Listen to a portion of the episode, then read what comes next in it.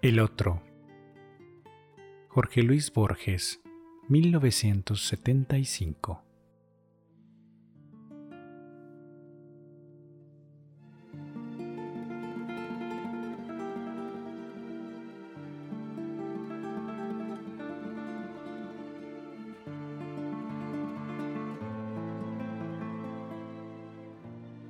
El hecho ocurrió en el mes de febrero de 1969, al norte de Boston, en Cambridge. No lo escribí inmediatamente porque mi primer propósito fue olvidarlo, para no perder la razón. Ahora, en 1972, pienso que si lo escribo, los otros lo leerán como un cuento y, con los años, lo será tal vez para mí. Sé que fue casi atroz mientras duró y más aún durante las desveladas noches que lo siguieron. Ello no significa que su relato pueda conmover a un tercero. Serían las 10 de la mañana. Yo estaba recostado en un banco, frente al río Charles. A unos 500 metros a mi derecha había un alto edificio, cuyo nombre no supe nunca. El agua gris acarreaba largos trozos de hielo. Inevitablemente, el río hizo que yo pensara en el tiempo, la milenaria imagen de Heráclito. Yo había dormido bien. Mi clase de la tarde anterior había logrado, creo, interesar a los alumnos. No había un alma a la vista. Sentí de golpe la impresión que según los psicólogos corresponde a los estados de fatiga de haber vivido ya aquel momento. En la otra punta de mi banco alguien se había sentado. Yo hubiera preferido estar solo, pero no quise levantarme enseguida, para no mostrarme incivil. El otro se había puesto a silbar. Fue entonces cuando ocurrió la primera de muchas zozobras de esa mañana. Lo que silbaba, lo que trataba de silbar, nunca ha sido muy entonado. Era el estilo criollo de la tapera de Elías Regules. El estilo me retrajo a un patio que ha desaparecido, y a la memoria de Álvaro Melián Lafinur, que hace tantos años ha muerto. Luego vinieron las palabras, eran las de la décima del principio. La voz no era la de Álvaro, pero quería parecerse a la de Álvaro. La reconocí con horror. Me le acerqué y le dije, Señor, ¿usted es oriental o argentino? Argentino pero desde el 14 vivo en Ginebra. Fue la contestación. Hubo un silencio largo. Le pregunté, ¿en el número 17 de Malagnu, frente a la iglesia rusa? Me contestó que sí. En tal caso, le dije resueltamente, usted se llama Jorge Luis Borges. Yo también soy Jorge Luis Borges. Estamos en 1969, en la ciudad de Cambridge. No. Me respondió con mi propia voz, un poco lejana. Al cabo de un tiempo insistió. Yo estoy aquí en Ginebra, en un banco, a unos pasos del Ródano. Lo raro es que nos parecemos. Pero usted es mucho mayor, con la cabeza gris yo le contesté, puedo probarte que no miento.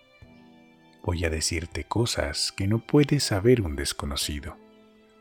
En casa hay un mate de plata con un pie de serpientes que trajo del Perú nuestro bisabuelo. También hay una palangana de plata que pendía del arzón. En el armario de tu cuarto hay dos filas de libros, los tres volúmenes de las mil y una noches de Lane con grabados en acero y notas en cuerpo menor entre capítulo y capítulo, el diccionario latino de Quicherat, la Germania de Tácito en latín y en la versión de Gordon, un Don Quijote de la Casa Garnier, las tablas de sangre de Rivera Indarte con dedicatoria del autor, el Sartor Resartus de Carlyle, una biografía de Amiel y, escondido, detrás de los demás, un libro en rústica sobre las costumbres sexuales de los pueblos balcánicos. No he olvidado tampoco un atardecer en un primer piso de la Plaza Dubourg. Dufo. Corrigió. Está bien, Dufo. ¿Te basta con todo eso? No. Esas pruebas no prueban nada. Si yo lo estoy soñando, es natural que sepa lo que yo sé. Su catálogo prolijo es del todo vano. La objeción era justa, le contesté. Si esta mañana y este encuentro son sueños, cada uno de los dos tiene que pensar que el soñador es él. Tal vez dejemos de soñar, tal vez no. Nuestra evidente obligación, mientras tanto, es aceptar el sueño como hemos aceptado el universo y haber sido engendrados y mirar con los ojos y respirar. ¿Y si el sueño durara? dijo con ansiedad. Para tranquilizarlo y tranquilizarme, fingí un aplomo que ciertamente no sentía. Le dije, mi sueño ha durado ya setenta años. Al fin y al cabo, al recordarse, no hay persona que no se encuentre consigo misma. Es lo que nos está pasando ahora, salvo que somos dos. ¿No quieres saber algo de mi pasado? ¿Qué es el porvenir que te espera? Asintió sin una palabra. Yo proseguí, un poco perdido. Madre está sana y buena en su casa de Charcas y Maipú, en Buenos Aires, pero padre murió hace unos 30 años. Murió del corazón. Lo acabó una hemiplegia. La mano izquierda puesta sobre la mano derecha era como la mano de un niño sobre la mano de un gigante. Murió con impaciencia de morir, pero sin una queja. Nuestra abuela había muerto en la misma casa. Unos días antes del fin, nos llamó a todos y nos dijo, Soy una mujer muy vieja que se está muriendo muy despacio que nadie se alborote por una cosa tan común y corriente. Nora, tu hermana, se casó y tiene dos hijos. A propósito, ¿en casa cómo están? Bien. Padre siempre con sus bromas contra la fe. Anoche dijo que Jesús era como los gauchos, que no quieren comprometerse y que por eso predicaba en parábolas. Hmm vaciló y me dijo, ¿Y usted? No sé la cifra de los libros que escribirás, pero sé que son demasiados. Escribirás poesías que te darán un agrado no compartido y cuentos de índole fantástica. Darás clases como tu padre y como tantos otros de nuestra sangre. Me agradó que nada me preguntaras sobre el fracaso o éxito de los libros. Cambié de tono y proseguí. En lo que se refiere a la historia, hubo otra guerra, casi entre los mismos antagonistas. Francia no tardó en capitular. Inglaterra y América libraron contra un dictador alemán que se llamaba Hitler. La cíclica batalla de Waterloo, Buenos Aires, hacia 1946, engendró otro Rosas bastante parecido a nuestro pariente. El 55, la provincia de Córdoba nos salvó. Como antes entre ríos, ahora las cosas andan mal. Rusia está apoderándose del planeta. América, trabada por la superstición de la democracia, no se resuelve a ser un imperio. Cada día que pasa nuestro país es más provinciano, más provinciano y más engreído como si cerrara los ojos. No me sorprendería que la enseñanza del latín fuera reemplazada por la del guaraní. Noté que apenas me prestaba atención. El miedo elemental de lo imposible y, sin embargo, cierto, lo amilanaba. Yo, que no he sido padre, sentí por ese pobre muchacho, más íntimo que un hijo de mi carne, una oleada de amor. Vi que apretaba entre las manos un libro le pregunté qué era. Los poseídos o, según creo, los demonios de Fyodor Dostoyevsky. Me replicó no sin vanidad. Hmm, se me ha desdibujado. ¿Qué tal es? No bien lo dije, sentí que la pregunta era una blasfemia. El maestro ruso ha penetrado más que nadie en los laberintos del alma eslava. Esa tentativa retórica me pareció una prueba de que se había serenado. Le pregunté qué otros volúmenes del maestro había recorrido. Enumeró dos o tres, entre ellos el doble. Le pregunté si al leerlos distinguía bien los personajes, como en el caso de Joseph Conrad, y si pensaba proseguir el examen de la obra completa. La verdad es que no. Me respondió con cierta sorpresa. Le pregunté qué estaba escribiendo y me dijo que preparaba un libro de versos que se titularía Los himnos rojos. También había pensado en los ritmos rojos. ¿Por qué no? le dije. Puedes alegar buenos antecedentes el verso azul de Rubén Darío y la canción gris de Verlaine.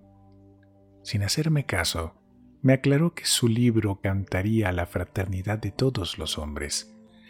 El poeta de nuestro tiempo no puede dar la espalda a su época. Me quedé pensando y le pregunté si verdaderamente se sentía hermano de todos, por ejemplo, de todos los empresarios de pompas fúnebres, de todos los carteros, de todos los buzos, de todos los que viven en la acera de los números pares, de todos los afónicos, etc. Me dijo que su libro se refería a la gran masa de los oprimidos y parias. Tu masa de oprimidos y parias, le contesté, no es más que una abstracción. Solo los individuos existen si es que existe alguien. El hombre de ayer no es el hombre de hoy, sentenció algún griego. Nosotros dos, en este banco de Ginebra o de Cambridge, somos tal vez la prueba. Salvo en las severas páginas de la historia, los hechos memorables prescinden de frases memorables.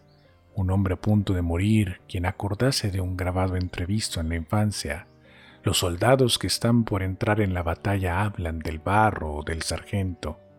Nuestra situación era única y, francamente, no estábamos preparados. Hablamos, fatalmente, de letras. Temo no haber dicho otras cosas que las que suelo decir a los periodistas. Mi alter ego creía en la invención o descubrimiento de metáforas nuevas yo en las que corresponden afinidades íntimas y notorias y que nuestra imaginación ya ha aceptado. La vejez de los hombres y el ocaso, los sueños y la vida, el correr del tiempo y del agua. Le expuse esta opinión, que expondría en un libro años después. Casi no me escuchaba. De pronto dijo, Si usted ha sido yo, ¿Cómo explicar que haya olvidado su encuentro con un señor de edad que en 1918 le dijo que él también era Borges? No había pensado en esa dificultad. Le respondí sin convicción. Tal vez el hecho fue tan extraño que traté de olvidarlo. Aventuró una tímida pregunta. Mm, eh, ¿Cómo anda su memoria? Comprendí que para un muchacho que no había cumplido 20 años, un hombre de más de 70 es casi un muerto. Le contesté, suele parecerse al olvido, pero todavía encuentra lo que le encargan. Estudio anglosajón y no soy el último de la clase. Nuestra conversación ya había durado demasiado para ser la de un sueño. Una brusca idea se me ocurrió. Yo te puedo probar inmediatamente, le dije, que no estás soñando conmigo. Oí bien este verso que no has leído nunca que yo recuerde. Lentamente entoné la famosa línea. Libre, univers tordant son comme aquel Sentí su casi temeroso estupor.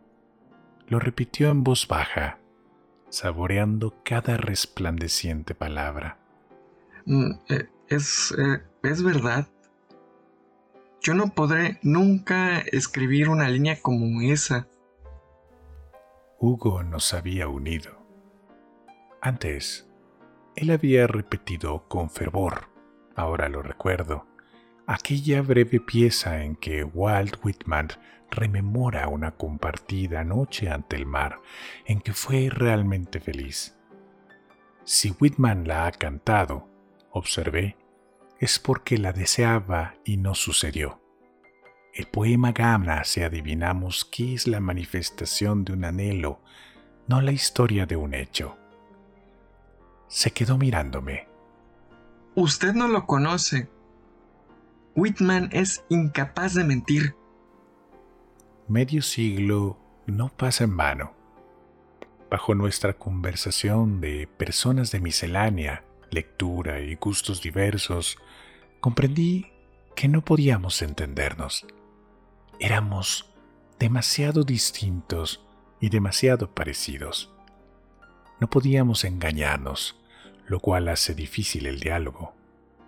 Cada uno de los dos era el remedo caricaturesco del otro la situación era harto anormal para durar mucho más tiempo. Aconsejar o discutir era inútil, porque su inevitable destino era ser el que soy. De pronto recordé una fantasía de Coleridge. Alguien sueña que cruza el paraíso y le dan como prueba una flor. Al despertarse, ahí está la flor. Se me ocurrió un artificio análogo, Hoy, le dije, ¿tienes algún dinero? Sí. Tengo unos 20 francos. Esta noche le convidé a Simón Gilinski en el Crocodile. Dile a Simón que ejercerá la medicina en Caurush y que hará mucho bien. Ahora, ¿me das una de tus monedas? Sacó tres escudos de plata y unas piezas menores. Sin comprender, me ofreció uno de los primeros. Yo le tendí uno de esos imprudentes billetes americanos que tienen muy diverso valor y el mismo tamaño. Lo examinó con avidez. No puede ser. Lleva la fecha de 1974. Meses después, alguien me dijo que los billetes de banco no llevan fecha. Todo esto es un milagro. Y lo milagroso da miedo. Quienes fueron testigos de la resurrección de Lázaro habrán quedado horrorizados. No hemos cambiado nada, pensé. Siempre las referencias librescas. Hizo pedazos el billete y guardó la moneda. Yo resolví tirarla al río.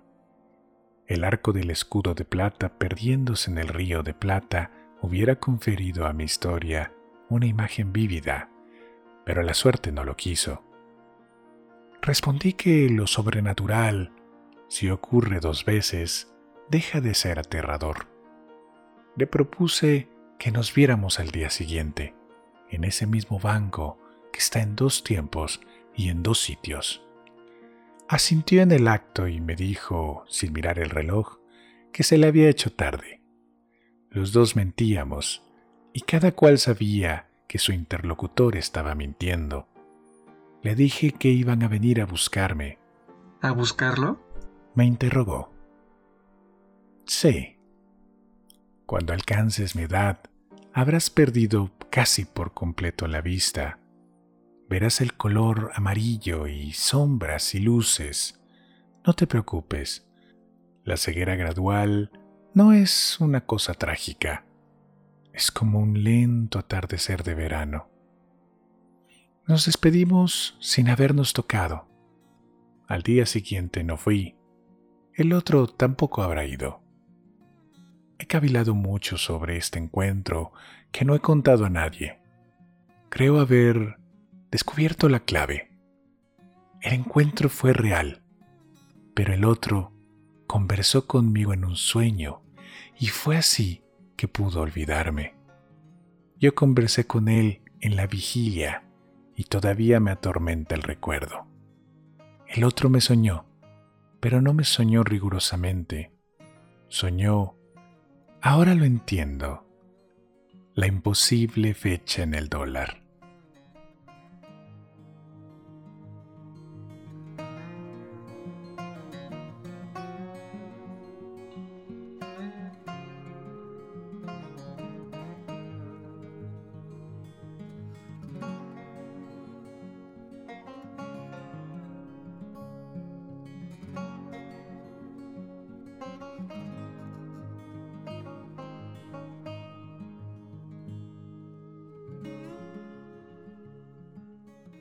Acabas de escuchar El Otro, un cuento de Jorge Luis Borges, publicado en 1975.